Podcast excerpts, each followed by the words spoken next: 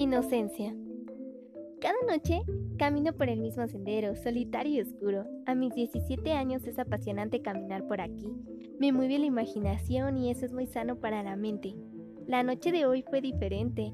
Mientras caminaba una luz cegadora me alcanzó. Era un automóvil. Mi padre ama los autos clásicos, así que admiré aquel majestuoso Montecarlo color blanco.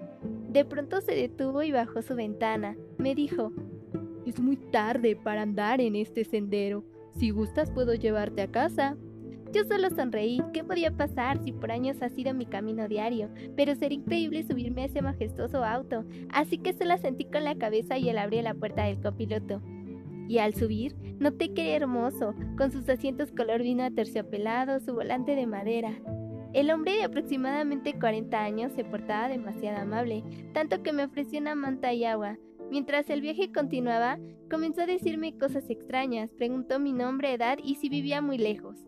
Que no debía ser tan confiada. Yo solo sonreí. De pronto, dijo. ¿Sabes? Hace unos días llevé a casa a una chica igual de despreocupada por la vida como tú. Y justo en este lugar la sostuve en mis manos, la violé. Y después la maté. Amo ver cómo se ve el brillo de sus ojos. Y hoy serás la próxima. No pude evitarlo. Así que le dije, ¿sabes? Todas las noches salgo a pasear, o mejor dicho, a cazar.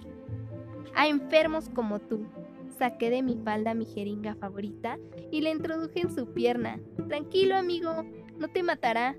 Solo ya no podrás moverte y podrás ver lo que haré contigo. Confiaste en ti, maldito narcisista.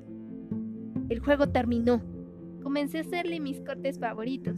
Después llegaron mis padres y comenzamos a cavar la tumba sin nombre de otro maldito enfermo que causa dolor.